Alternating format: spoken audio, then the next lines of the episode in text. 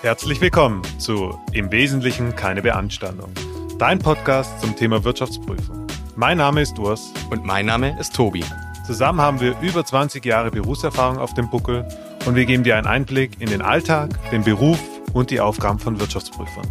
Ob du dich als Student für den Beruf interessierst oder ob du dich als Einsteiger besser für deine Arbeit vorbereiten willst. Bei uns bekommst du praxisnahe Do's and Don'ts für deine Zukunft. Hier bleibt keine Erbse ungezählt. Hi Tobi. Hi Urs. Ja, schön, dass wir es zusammen geschafft haben hier für unseren neuen Podcast. Vorab, damit ihr ein bisschen einen Eindruck davon habt, mit wem ihr es jetzt zu tun habt, die nächsten paar Minuten. Mein Name ist Urs Gnädinger. Ich bin Wirtschaftsprüfer vom Beruf, ähm, auch bestellt. Habe 2012 angefangen bei einer Big Four Gesellschaft und mich durch die ganzen Täler und Spitzen sozusagen ähm, durchgekämpft. Und genau, wir möchten euch jetzt hier ein paar Informationen und Ideen weitergeben. Doch zuerst noch ein paar Worte von Tobi. Ja, hallo, ich bin Tobias Hack. Ich bin auch seit äh, gut zwei Jahren Wirtschaftsprüfer, habe auch zusammen mit dem Urs äh, bei einer Big Four Gesellschaft lange Jahre gearbeitet und ja, jetzt seit einigen Monaten darf ich auch mit dem Urs zusammen bei der Audit Innovation zusammenarbeiten und freue mich einfach darauf, meine Erfahrungen an euch weitergeben zu können. Ja, und weil wir uns gedacht haben, es ist November, Ende November, ähm, und die jungen Kollegen beginnen jetzt gerade ihre Karriere bei den BP-Gesellschaften, pflücken wir uns ein Thema raus, was wirklich hochrelevant ist zum aktuellen Zeitpunkt, und zwar die Inventurbeobachtung. So, Tobi, schieß mal los. Wie war denn deine allererste Inventurbeobachtung? Meine erste Inventurbeobachtung, das äh, ja, geht wahrscheinlich wie, wie allen so, die in der WP-Kanzlei anfangen. Das vergisst man irgendwie nie so richtig. Meine erste ähm, Inventur war, ich wurde angerufen von einem Wirtschaftsprüfer, auch noch von einem anderen Standort. Das heißt, ich äh, kannte ihn gar nicht persönlich. Er meinte dann am Telefon, also ich soll jetzt die Inventurbeobachtung für ein Mandat von ihm durchführen. Ähm, hat mir dann ein bisschen grob erklärt, dass im Vorjahr eben schon da die gleiche Inventur durchgeführt wurde. Also ich könnte mich an die Vorjahresunterlagen halten, da einfach mal einen Blick reinwerfen. Wusste also irgendwie, ich muss äh, ein paar Stichproben auswählen, äh, habe dann auch irgendwie einen Kontakt bekommen vom Mandanten, habe dort angerufen und einfach mal vereinbart, wann ich denn wo sein muss am in der nächsten Woche, als die Inventur durchgeführt wurde. Und ja, so bin ich dann am Morgen dorthin gefahren, habe mir natürlich schön den, äh, den Anzug angezogen, wie man das damals noch der, als Wirtschaftsprüfer oder als Wirtschaftsprüfungsassistent gemacht hat. Auch wenn vielleicht man schon mal gehört hat äh, oder immer die Tipps mitbekommen hat, das äh, eher nicht zu tun bei Inventuren. Äh, bin dann dort also angekommen. Da wurde erstmal auch natürlich schief angeschaut von den ganzen Lagermitarbeitern, warum da jetzt der, der hochfrisierte Dackel da ankommt im Anzug und war erstmal selbst überrascht, weil es einfach nur zwei kleine Kellerräume waren, voll mit Computerhardware. Äh, und äh, der Mandant war auch schon überraschenderweise fertig mit Zählen. Also hat alles schon gezählt gehabt. Das heißt, ich konnte gleich mal nicht beobachten, wie die äh, Vorräte eigentlich gezählt werden. Konnte dann wenigstens noch meine Stichproben durchzählen. Das Lager war auch, auch gut sortiert. Wie gesagt, sehr übersichtlich. Und ja, ich sag mal, Festplatten lassen sich ja auch einfach zählen. Und dann hatte ich zum Glück keine Differenzen konnte meine, meine Ergebnisse dokumentieren und vom Wirtschaftsprüfer kamen dann auch die nächsten Tage zum Glück keine Rückfragen mehr, so dass ich dann äh, ja ganz zufrieden war mit meiner ersten Inventurbeobachtung, auch wenn es natürlich die ein oder andere Stolperfalle vielleicht gab. Mensch, da haben wir jetzt aber schon ganz schön viel gehört.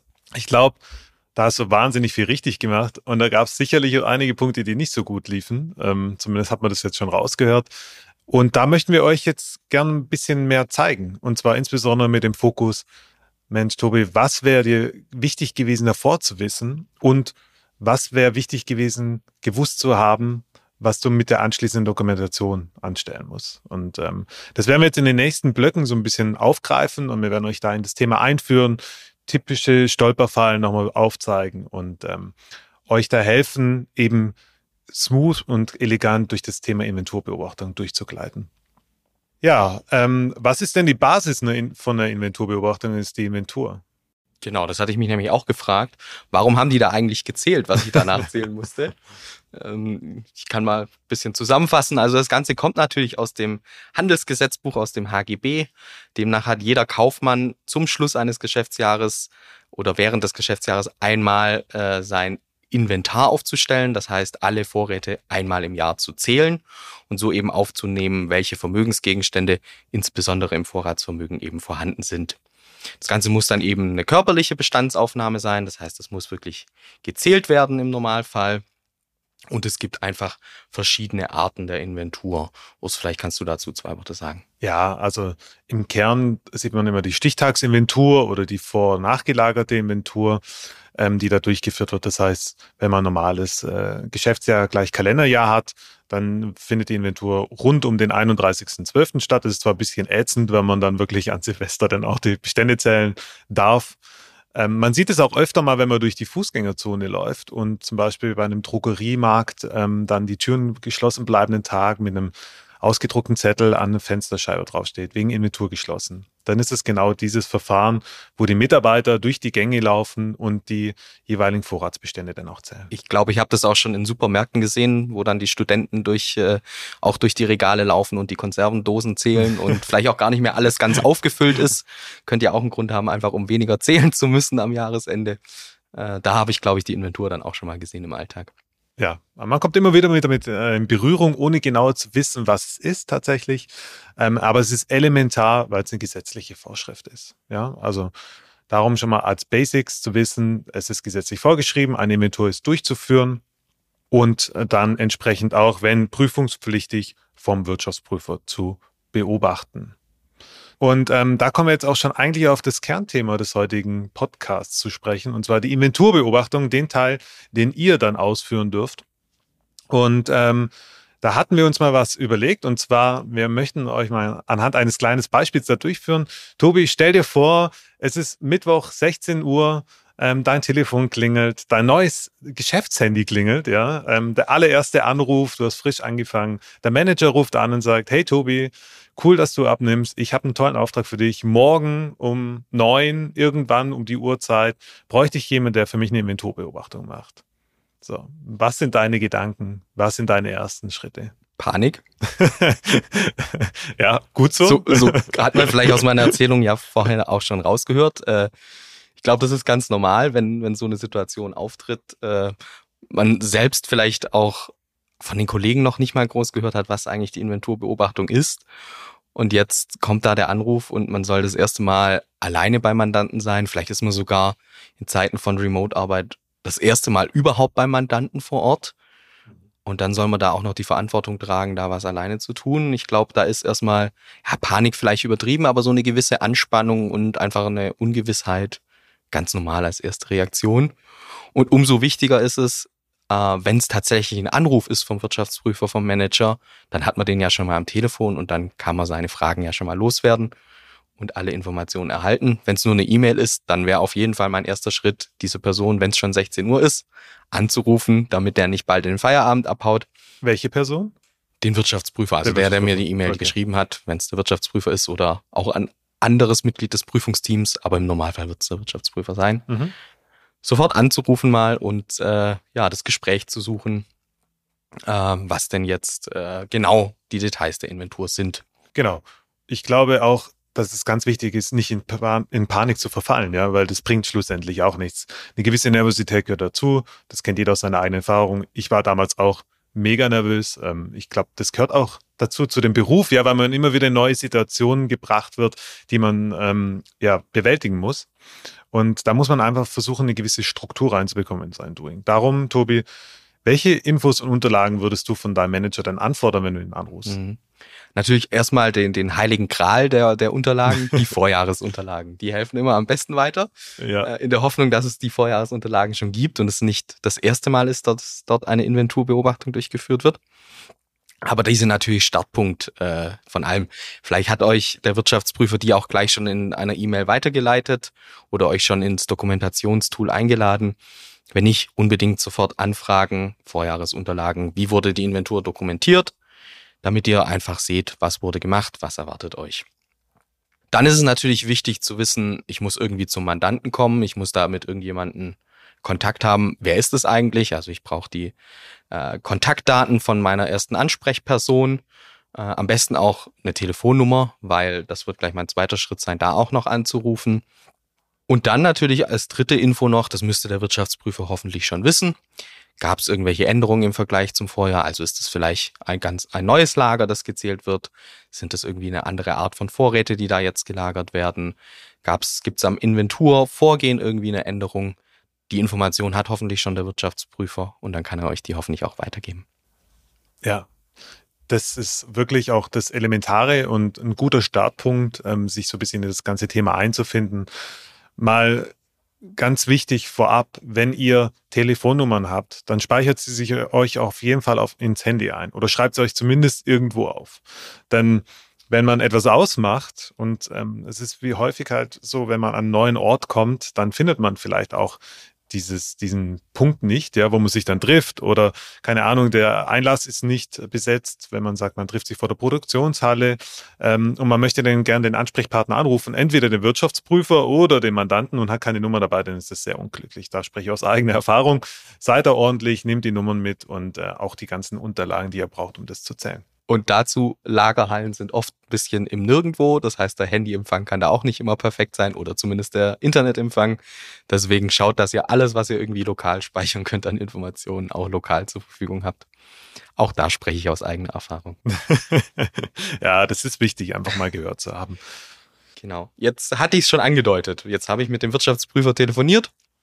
Jetzt würde ich natürlich im nächsten Schritt, ich habe die Kontaktdaten erhalten die, äh, dann würde ich den Mandanten als nächstes anrufen. Urs, was würdest du denn vom Mandanten wollen an Unterlagen? Ja, man sammelt natürlich sehr viel ein, alles, was einem weiterhilft. Und ich sag mal, das Kernprodukt, was ich einsammeln sollte, ist die Inventuranweisung. Was ist die Inventuranweisung? Die Inventuranweisung ist quasi die Anleitung für die Mitarbeiter, wie die Inventur durchzuführen ist. Also wo wird gezählt? Welche Lager sind davon betroffen? Ähm, wie soll gezählt werden? In Zweierteams, in Dreierteams oder alleine vielleicht auch? Mit was für Zählzetteln soll gezählt werden? Und so weiter. Wann soll gezählt werden? Und insbesondere auch, bis wann muss sie abgeschlossen sein? Also all diese wichtigen Informationen, die den Rahmen geben, die stehen alle in der Inventuranweisung da. Kleiner Tipp, die ist manchmal relativ lang, ja, die kann bis zu 10 Seiten, 20 Seiten vielleicht auch mal lang sein. Lest sie einmal durch, damit ihr versteht, wie es aufgebaut ist und wie es gedacht ist, diese ganze Inventur, weil die Person, die dafür verantwortlich ist für die Inventur, die hat sich in der Regel schon was dabei gedacht. Ja. Beachtet es. Urs hat da jetzt wahrscheinlich auch eher den Optimalzustand gerade angesprochen. Also ich habe es auch schon oft erlebt, da ist die Inventuranweisung überraschend kurz, von zwei bis vielleicht höchstens mal fünf Seiten. Auch in zwei Seiten kann alles kompakt und gut zusammengefasst sein. Aber ja, da erlebt man auch äh, immer wieder spannende Dinge, äh, wie wenig da eigentlich drin steht. Und wenn man dann vor Ort ist und die Tatsachen sieht, wie stark das dann doch manchmal von der eigentlichen Inventuranweisung abweicht, Deswegen umso wichtiger und umso interessanter, das auch vorab schon mal die Anweisung gelesen zu haben und den Sollzustand sich sozusagen ja vor Augen geführt zu haben. Ja, in der Wirtschaftsprüfung spricht man da immer von der Größe und Komplexität entsprechend entsprechender Dokumentation. Genau, was würde ich noch einsammeln? Ich würde versuchen, zumindest eine Bestandsliste einzusammeln. Das heißt, aus dem System generierte Bestände die dann in der Regel auch bewertet sind. Das heißt, man sieht einerseits das Mengengerüst, also die Anzahl der Artikel und das Wertgerüst, das heißt der Preis pro Stück oder halt auch der Gesamtwert, je nachdem, sodass ich mir einen Eindruck darüber verschaffen kann, wie das ganze Inventar aussieht. Gerade wenn ich zum allerersten Mal dorthin gehe, weiß ich ja gar nicht so ganz genau, was mich erwartet. Also Inventurdurchführungen können ja beispielsweise auch bei irgendwelchen Energieerzeugern sein. Da kann man den Kohlehügel messen. Oder eben auch bei irgendwelchen Schmuckherstellern, wo man dann irgendwelche ähm, Edelsteine zählt, die sehr, sehr klein sind. Also da kann einen schon sehr viel erwarten. Deswegen auch hier als kleiner Tipp, guckt euch die mal an. Ähm, vielleicht sprecht mal mit eurem Wirtschaftsprüfer darüber, ob ihr vielleicht auch Werte und ähm, genau wertorientierte Stichproben zieht, damit ihr eben auch die, die höherwertigeren Produkte dann auch schon direkt äh, in eure jeweilige Inventurbeobachtung mit einbezieht. Mhm. Was ganz wichtig an der Bestandsliste ist, die sollte zu dem Zeitpunkt abgezogen werden, wo das, also direkt vor der Inventurbeobachtung. Das Lager muss schon ruhen. Da sollten natürlich keine Zu- und Abgänge mehr passieren äh, danach, weil äh, wahrscheinlich ist diese Bestandsliste dann eure Basis für die Stichprobenauswahl Und wenn da im Nachgang dann noch Zugänge im Lager passiert sind oder Abgänge, dann passt eure Grundgesamtheit der Bestandsliste natürlich nicht zu dem, was ihr in eure Stichproben äh, auswählt. Deswegen, Urs hat so ein bisschen angedeutet, ob ihr wirklich am Tag vorher oder schon ein paar Tage vorher diese Bestandsliste bekommen könnt, ist natürlich davon abhängig, wann das Lager ruht für die Inventur. Es kann auch sein, dass ihr das erst am Morgen dann bekommt. Das reicht ja dann aber auch, wenn ihr sie vor Ort habt. Dann nehmt euch einfach die Zeit, die nochmal durchzugucken. Dann kann das ja auch reichen. Genau. Das ist ein wichtiger Punkt tatsächlich. Also manche Mandanten sind auch nicht in der Lage, Bestandslisten im Vorhinein zur Verfügung zu stellen. Das ist auch kein Problem. Die wollen euch denn nicht irgendwie veräppeln, sondern das ist einfach manchmal systemseitig nicht möglich. Dann geht einfach frühzeitig zur Inventurbeobachtung. Nehmt euch vielleicht nochmal zehn extra Minuten, geht in einen separaten Raum, lasst euch diese Bestandsliste aushändigen ähm, und guckt sie euch nochmal in Ruhe an, damit ihr eben einen Eindruck gewinnt, bevor ihr dann sozusagen in die Lager äh, reinstürmt und euch in das Getümmel wagt. Genau, ähm, damit haben wir eigentlich auch schon den Punkt, wann sollte man am besten dort vor Ort sein. Auf jeden Fall pünktlich. Ja. Die Leute, die zählen, also der Mandant hat meistens auch ja, beschränkt Interesse daran, dass die Inventur unnötig lang dauert. Und wenn es dann an euch hängt, dann ist es nicht zwingend ähm, toll. Ja, da macht ihr euch nicht, macht ihr euch nicht zwingend Freunde damit. Seid also pünktlich, seid ein bisschen überpünktlich. In der Regel ist es schon besser, weil, wie schon angedeutet, manchmal findet man, findet man halt dann doch nicht gleich den Lagerort. Ähm, ja, ich stand auch schon mal vor einem Einlass, ähm, der nicht besetzt war von irgendwelchen Pförtnern und bin dann nicht reingekommen und die haben auf mich gewartet. Ähm, genau, deswegen seid eben pünktlich, nehmt euch die Zeit, guckt, wie ihr da am besten hinkommt. Und ein kleiner Tipp, man kann auch mal bei Google Maps schon mal vorab draufschauen, um da ein bisschen Eindruck zu bekommen, wie das aussieht. Jetzt, jetzt weiß ich, okay, ich will pünktlich sein, aber ich muss ja auch irgendwie Stichproben zählen bei der Inventurbeobachtung. Gibt es da irgendwie einen gewissen Zeitpunkt, wie viel der, der, Vorräte müsste schon gezählt sein? Oder wie kann ich das am besten abschätzen, wann, wann der optimale Zeitpunkt ist, um dort zu sein? Ja, das ist eine sehr gute Frage und der WP würde immer sagen, es kommt drauf an. Aber da in diesem Zusammenhang ist es relativ einfach. Bitte tut euch den Gefallen und geht nicht direkt von Minute eins direkt vor Ort, ähm, weil ganz einfach, ihr führt eine Inventurbeobachtung durch und keine Inventurzählung. Das heißt, der Mandant hat erst die Bestände zu zählen, ja, im Rahmen ihrer Zweier- oder Dreier-Teams, keine Ahnung, je nachdem, wie es ausgestaltet ist. Ähm, das heißt, sie zählen erstmal die Bestände und diese bereits gezählten Bestände, die überprüft ihr dann im Rahmen einer Inventurbeobachtung. Das heißt, die werden dann nochmal von euch entsprechend beobachtet, wenn die nochmal gezählt werden. Ja, also die Idee ist, dass man die Zählung äh, nachvollzieht und nicht mit dem Mandant gemeinsam die Bestände aufnimmt. Ja, also ihr seid nicht das äh, dritte und vierte Auge oder das dritte und vierte Auge genau bei der Zählung, ähm, sondern ihr seid dann quasi nur die beobachtende äh, Rolle in diesem ähm, Inventurbeobachtungsprozess. Hm. Auch da ist natürlich der beste Praxistipp, fragt die Ansprechperson beim Mandanten, wie war es denn im Vorjahr, wann war der Kollege, die Kollegin denn da, hat es gut geklappt, ähm, ja, oder vielleicht habt ihr ja auch den Namen von der, von der Vorjahreskollegin, die gezählt hat, dann vielleicht könnt ihr die noch anrufen, wenn genug Zeit da ist und sonst der Mandant wird's wissen, der macht das im Zweifel schon ein paar Jahre, hat da die Erfahrung und ja, ist da auch entgegenkommt, sage ich mal, was die Informationsverteilung angeht. Genau. Und stimmt bitte diesen Termin nochmal mit eurem WP-Manager Verantwortlichen ab, damit er das dann auch nochmal abnickt. Nicht, dass er dann überrascht ist, wenn ihr sagt, ihr wart gleich am ersten Tag morgens um acht schon vor Ort, äh, weil der Mandant das gesagt hat, weil er vielleicht eigene Interessen hat. Dann stimmt es auch nochmal kurz ab, gebt ihm einen kurzen Überblick, wann, wie, wo gezählt werden soll. Und ähm, genau, damit ihr sicher seid, wann es dann auch losgeht. So, ich glaube, das waren eigentlich schon ganz viele Tipps, wann man wo sein sollte. So, ähm, so, gut hätte ich bei meiner ersten Inventur gerne ausgestattet sein sollen. genau. Äh, in diesem, in der Inventuranweisung, die wir vorhin schon mal kurz angesprochen haben, da gibt es auch eine Information, die ist schon relevant, und zwar, was für eine Art von Inventur Verfahren angewendet wird. Ja, also wie zählt der Mandant die Bestände? Da gibt es verschiedene Arten. Ich habe es schon mal im Eingangs erzählt. Da gibt es die Stichtagsinventur, die vor- und nachgelagerte äh, Stichtagsinventur. Aber es gibt eben auch noch andere Arten, sowas wie eine permanente Inventur oder eine Stichprobeninventur, die von der Konzeption ein bisschen komplexer sind. Ähm, für euch würde es ausreichen, meines Erachtens zu wissen, dass es diese Verfahren gibt. Und wenn es euch auffällt, dass es eine Stichproben- oder eine permanente Inventur ähm, stattfindet und insbesondere eine Änderung zum Vorjahr gibt, dann sprecht es einfach mit eurem Manager ab, lasst euch das erklären, ähm, weil man dort eben diese Inventurbeobachtung doch ein bisschen anders durchführt. Aber da muss man eben sich mit dem jeweiligen Verantwortlichen abstimmen. Mhm. Mir ist es auch schon mal passiert, gerade zum Thema Stichprobeninventur.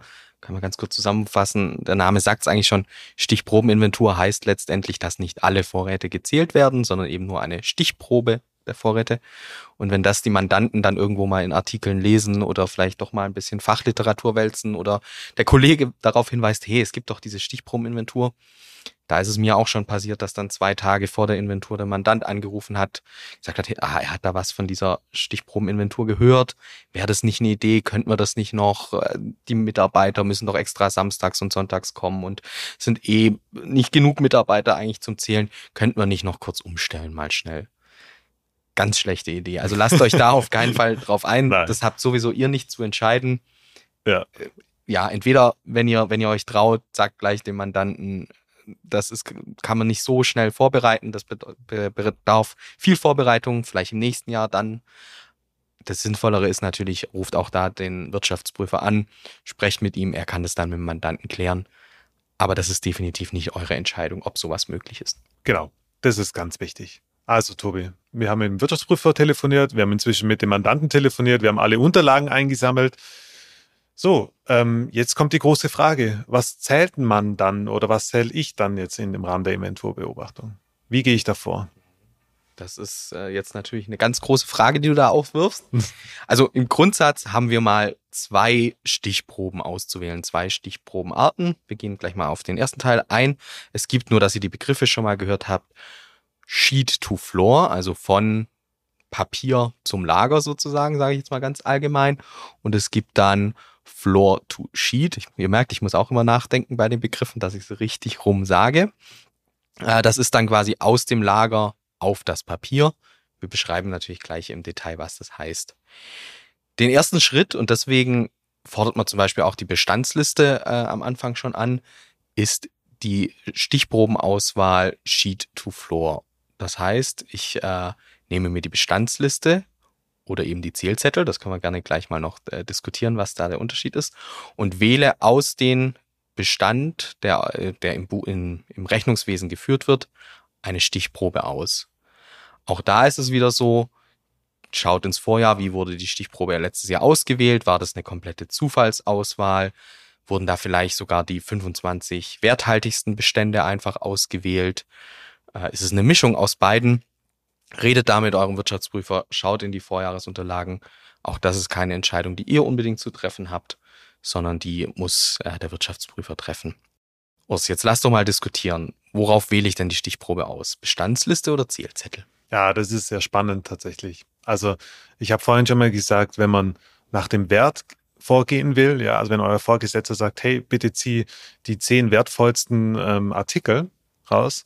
Dann äh, kann nämlich natürlich die Bestandsliste, weil die Bestandsliste, die weist sowohl eine Menge aus als auch einen Wert der jeweiligen Artikel. So, ähm, wenn ihr aber völlig zufallsbasierte Stichproben ziehen wollt, was absolut zulässig ist, also es hat alles Vor- und Nachteile, dann nehmt ihr die Zählzettel. Das heißt, die Zählzettel, die werden den jeweiligen Teams ausgehändigt, wenn sie das zählen sollen bei den Mandanten. Ja, jetzt gehen wir mal davon aus, es ist ein Team, also ein Zähler und einer, der nachkontrolliert, also Vier-Augen-Prinzip. Ähm, dann sehen die die Artikel, die sehen den Lagerort auf diesen Zählzetteln und laufen dann dorthin und zählen das. Auf den Zählzetteln sollen aber keine Sollbestände draufstehen. Das ist natürlich der Worst Case, weil dann muss man sich vorstellen, wenn da schon draufsteht, der Artikel 1 ähm, hat eine Menge von 10, ähm, bitte zähl mal nach, ob es wirklich 10 sind und ähm, es ist schon vielleicht 22 Uhr und die Leute sind schon ein bisschen erschöpft ähm, muss man einfach berücksichtigen, dass dann vielleicht die Motivation dann nicht mehr vorhanden ist, mit dem Gabelstapler das oberste Regal freizuräumen und dann die Zehen zu zählen, anstatt einfach die Zehen einzutragen. Darum ganz wichtig, keine Sollbestände.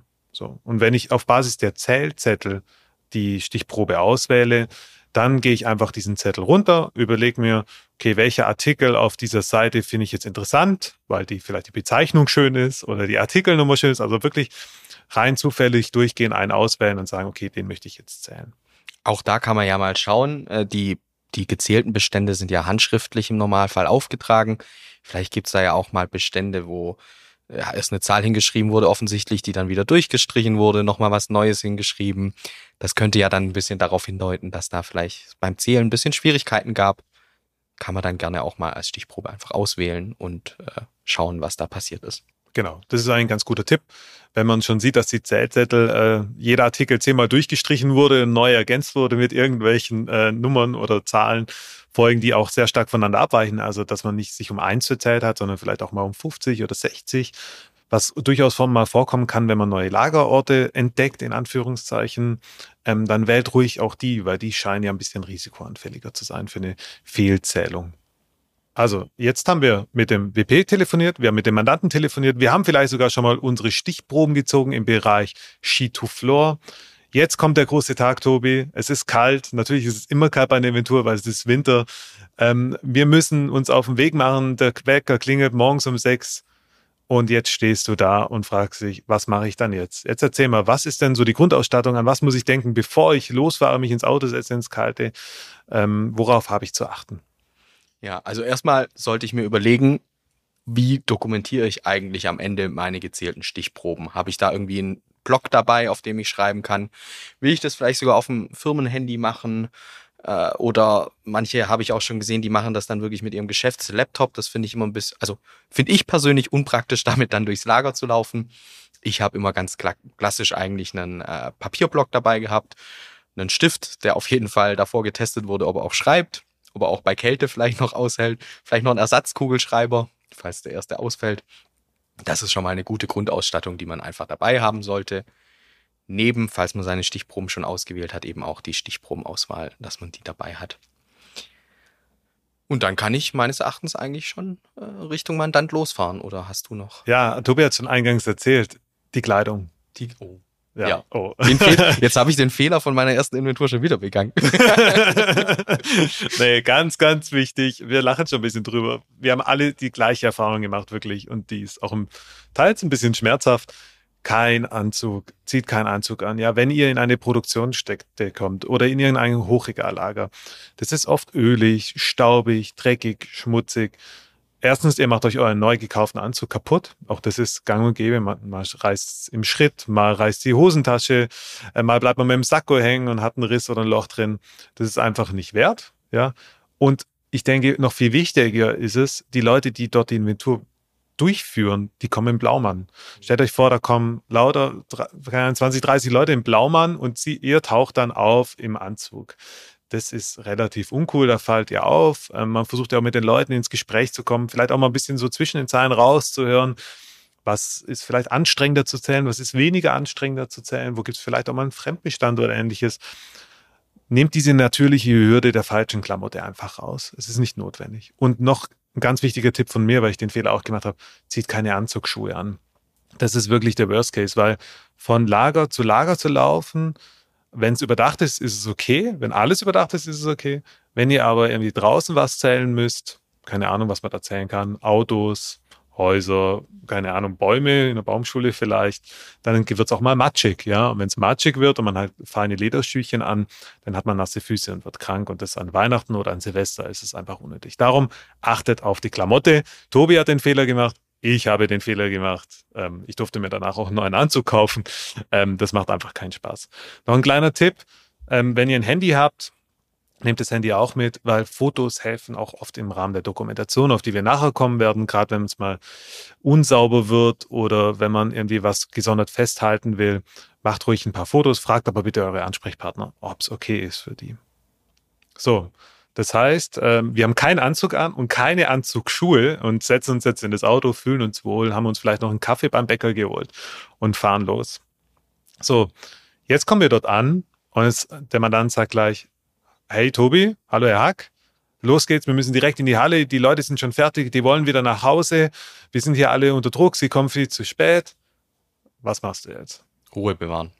Sehr gut. Ich will noch keine Stichproben jetzt zählen, weil ich will erstmal verstehen, was ist eigentlich das Lager vor Ort, welche Lagerbereiche gibt's?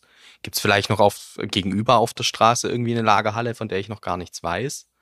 Also lasst euch da einfach einmal übers Werksgelände führen, lasst euch einmal zeigen, welche Lagerbereiche es gibt. Lasst euch ja vielleicht ein bisschen einfach erklären, was da an Vorräten liegt, in welchem Bereich, wie das organisiert ist. Es ist ja auch für euch persönlich sehr interessant, da mal die Produkte zu sehen, die Produktion vielleicht zu sehen.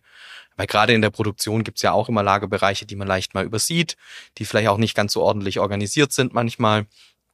Ähm, oder manchmal gibt es auch einfach schwer zugängliche Lagerbereiche, die euch dann der Mandant vielleicht auch nicht im ersten Moment äh, unbedingt sofort zeigen möchte. Deswegen lasst euch einmal übers äh, Gelände führen, über die Lagerbereiche führen, um einfach zu verstehen, äh, was alles vorhanden ist. Und dann müsst ihr immer im Hinterkopf bewahren, eure Zählstichproben ist ein wichtiger Teil der Inventurbeobachtung, aber eben nur ein Teil. Mindestens genauso wichtig ist es, dass ihr die Organisation der Inventur seht, beobachtet und bewertet. Und das umfasst einerseits, macht das Lager einen ordentlichen Eindruck, also stehen da die Vorräte kreuz und quer, haben überhaupt keine Lagerplatzzuordnung. Die Lagerplätze sind auch nicht nummeriert. Ja, steht alles voll, weil einfach die Produktion brummt und die, der Mandant weiß gar nicht, wo er seine Vorräte überhaupt noch hinstellen soll. Äh, oder ist es einfach ein gut organisiertes Lager, wo offensichtlich jeder weiß, wo welche Vorräte stehen und wie viele davon hoffentlich dann auch vorhanden sind. Und zweitens, ihr seid da, die Zählteams sind hoffentlich gerade noch am Zählen, nicht so wie bei meiner ersten Inventur, wo die Zählung schon durchgeführt war. Dann beobachtet die Zählteams. Wie zählen die? Sind die immer zu zweit unterwegs? Das ist nämlich ganz wichtig. Die Zählteams sollten immer im Vier-Augen-Prinzip arbeiten. Das heißt, einer sollte zählen und einer schreibt dann auf, was gezählt wurde. Das ist das, wie die Zählteams organisiert sein sollen. Also lasst euch da auch mal durch die Gänge führen und beobachtet einfach ein, zwei Mal, wie die Zählteams einen Bestand zählen. Das wirkt erstmal vielleicht ein bisschen komisch, weil dann äh, schauen die euch seltsam an, was will der da jetzt gucken und werden vielleicht auch ein bisschen nervös und zählen in dem Moment vielleicht dann auch besonders gut. Aber nehmt euch diese Zeit und äh, schaut einfach, wie ist die Inventur organisiert und das Lager organisiert. Genau, dann kurzer Einwand noch oder Punkt, ganz wichtig. Elementar ist, dass ihr die Zählteams kontrolliert. Wir hatten es vorhin schon mal kurz angesprochen. Es soll nicht Sinn dass, der Übung sein, dass ihr zusammen mit dem Mandanten die, die Bestände zählt, sondern die Bestände müssen bereits gezählt worden sein von diesen Zählteams. Da muss schon ein, eine Zahl auf den Zählzetteln vermerkt sein und erst dann führt ihr die Inventurbeobachtung durch. Was ihr vielleicht schon bei der Anfahrt auf die, äh, auf die Lagerhalle beobachten könnt, so ein bisschen, fahren da eigentlich noch LKWs hin und weg? Äh, also gibt es da irgendwie Lagerbewegungen? Wird da im Hinterhof noch irgendwie äh, Vorräte abtransportiert, weil kurz vorm Jahresende noch ähm, abgeliefert werden muss, um die Umsatzerlöse realisieren zu können? Das sollte natürlich am Tag der Inventur nicht passieren. Also wenn ihr einfach mal von außen so einen Eindruck gewinnt, stehen da irgendwelche LKWs, ist da offensichtlich Bewegung, das ist ein Punkt, da müsst ihr den Wirtschaftsprüfer darauf hinweisen. Habe ich persönlich jetzt auch noch nie äh, erlebt, dass da Bewegung war. Ich weiß nicht, ob du da das mal hattest, Urs. Aber äh, das ist ein Punkt, auf den man einfach achten muss. Ja, also ich habe das tatsächlich schon erlebt, LKWs oder auch Produktion, die nicht äh, geruht hat sozusagen, sondern während der aktiven Produktion wurden die Bestände gezählt. Das ist auch alles möglich. Das ist eine Frage der Organisation, ja, und dann muss man halt mehr Vorkehrungen treffen und die müssen auch angemessen sein. Ähm, ihr müsst darauf achten, ob es möglich ist, in der jeweiligen Organisationsform die Bestände korrekt zu ermitteln. Ja, ähm, wenn die Produktion nicht ruht, auch dort, sprecht einfach mal mit eurem Vorgesetzten, ruft ihn kurz an, fragt ihn, ob das in Ordnung ist oder ob man irgendwie was ändern muss oder ob man vielleicht frühzeitig auch dann nochmal mit dem Mandanten ins Gespräch gehen muss.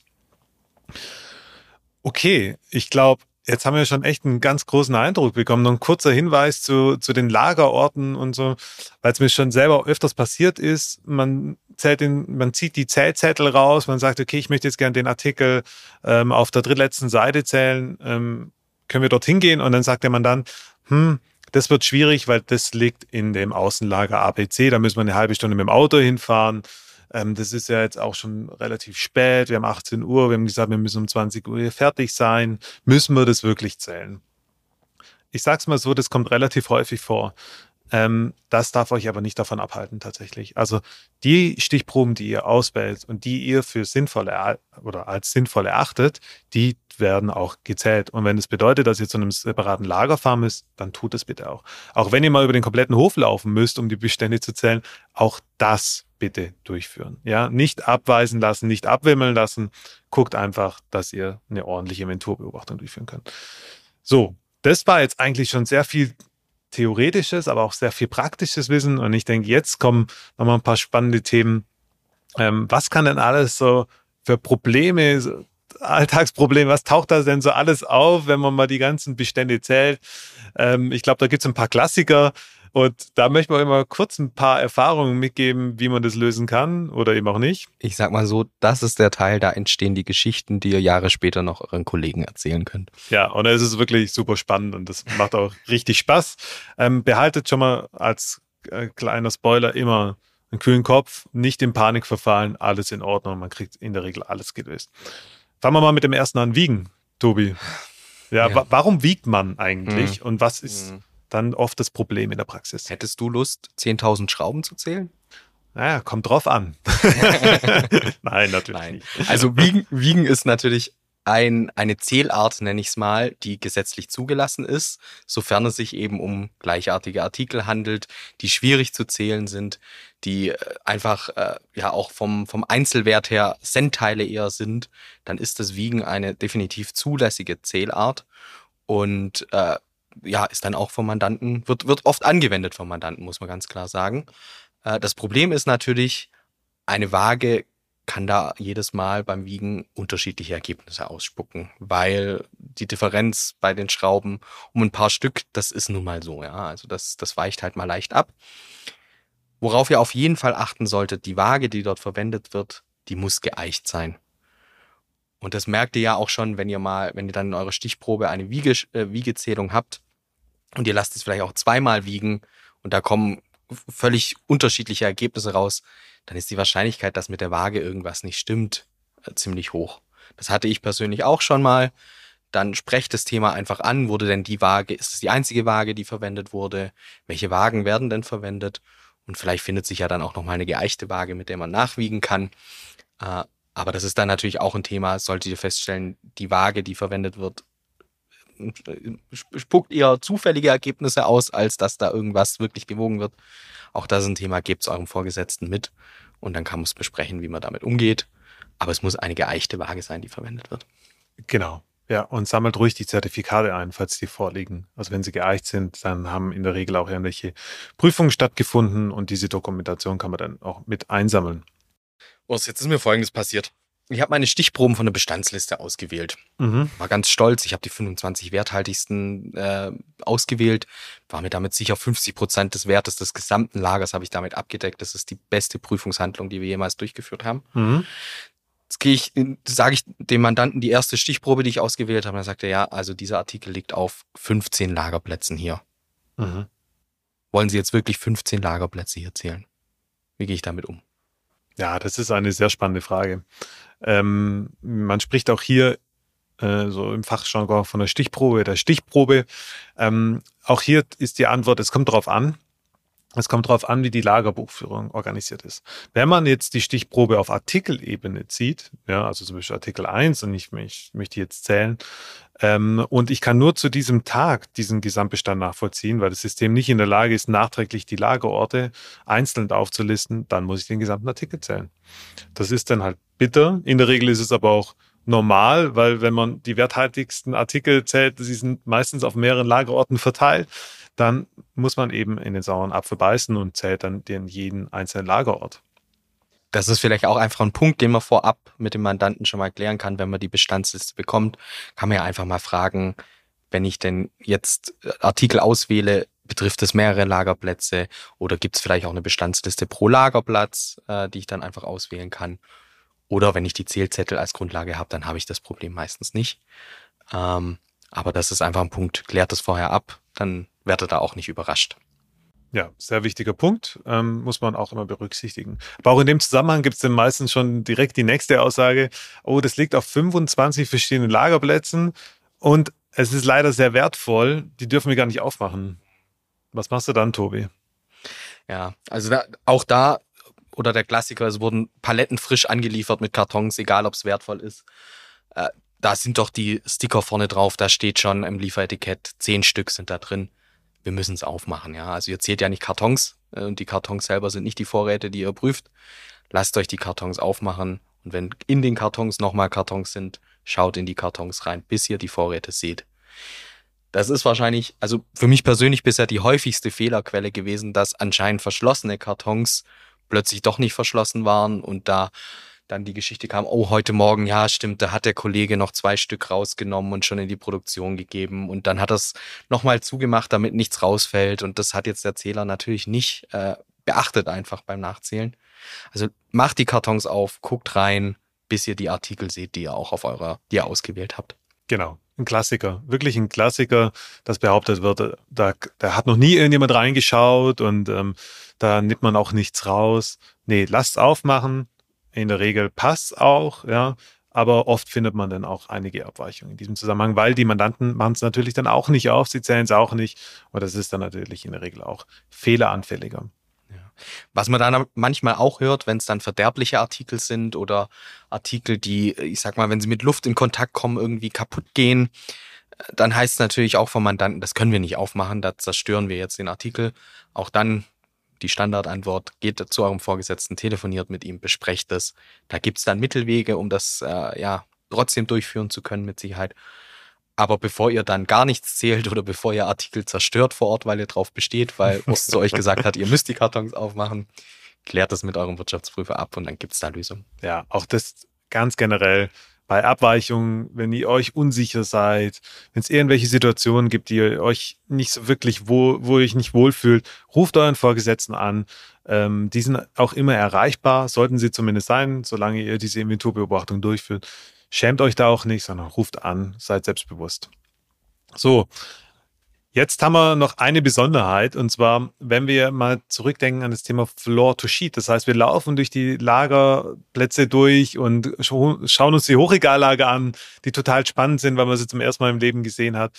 Und man sucht sich jetzt ein paar Stichproben aus und ähm, man läuft da durch die Gänge durch, Tobi. Da habe ich jetzt mal zwei Fragen. Und zwar die erste Frage ist, welche nehme ich dann? Nehme ich die ganz unten oder die ganz oben? Ähm, und wie gehst du denn damit um, wenn es heißt, hm, die ganz oben sind schwierig, weil da müssen wir jetzt einen Gabelstapler holen und das dauert wieder sehr lang?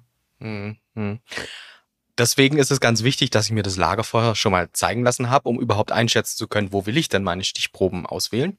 Vielleicht habe ich da ja ein Lagerteil gesehen, wo komischerweise in dem Moment gar keine Zählteams äh, rumgerannt sind im Lager. Dann kann ich da ja mal nachschauen.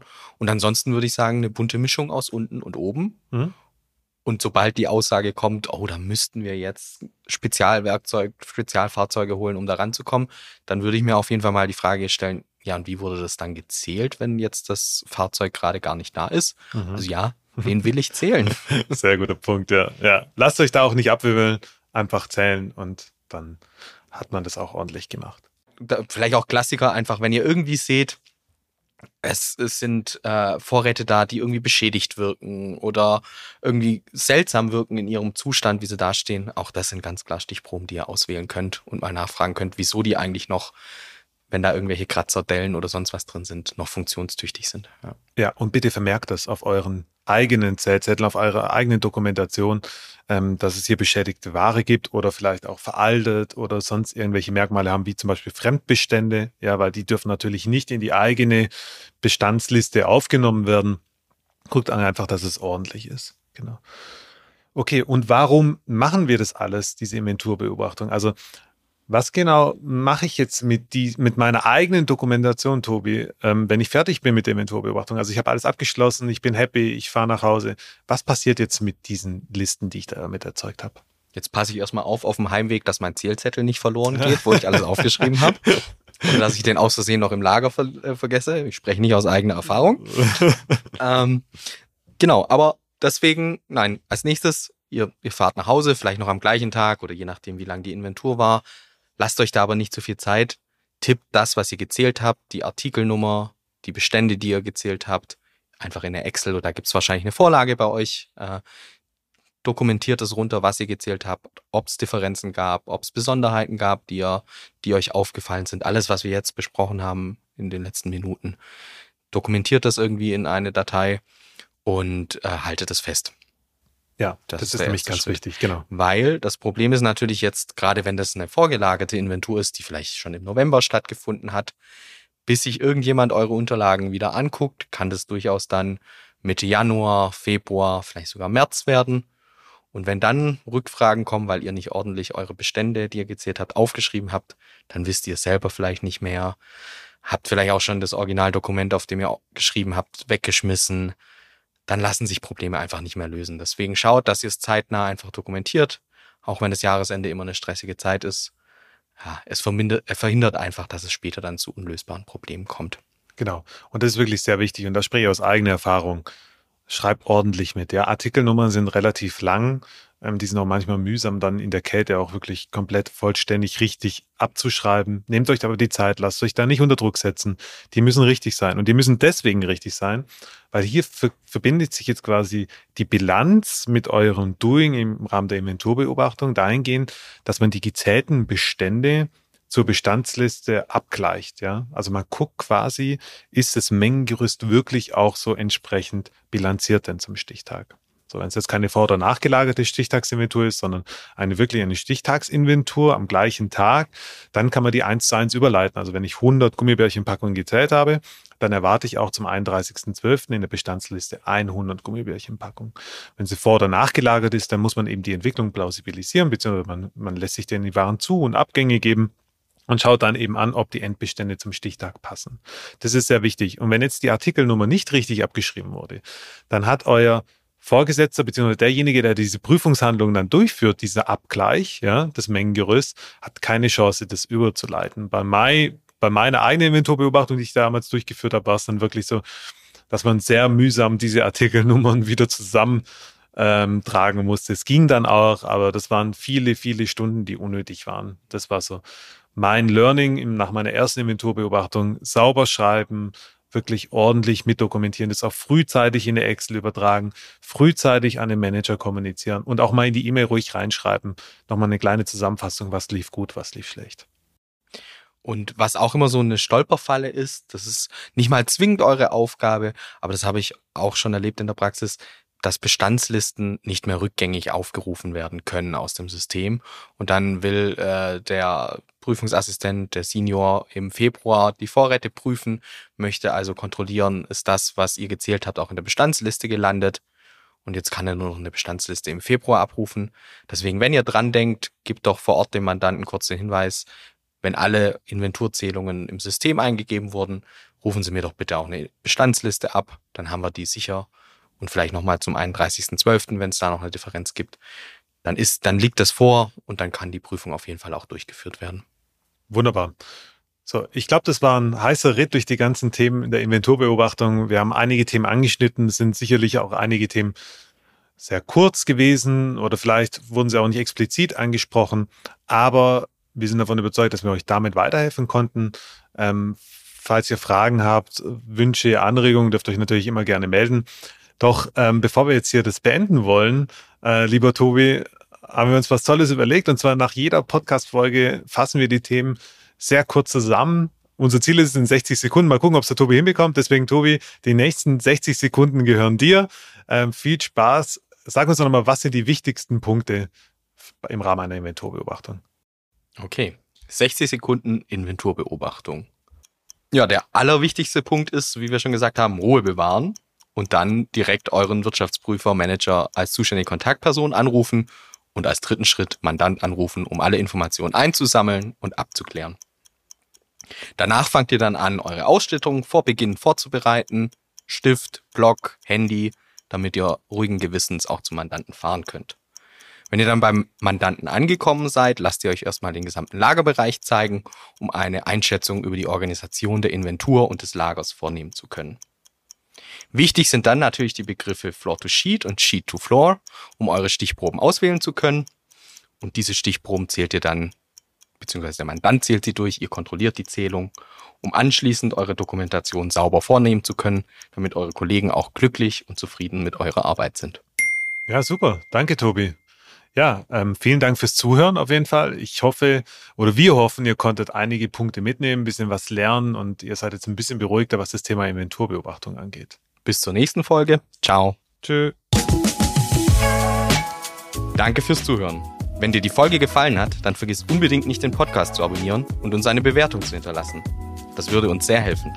Hey, und wenn du Fragen zum Inhalt hast oder dir bestimmte Themen für zukünftige Folgen wünschst, dann schreib uns einfach eine Mail. Unsere Kontaktdaten findest du in den Show Notes. Wir hören uns wieder in zwei Wochen. Bis dann.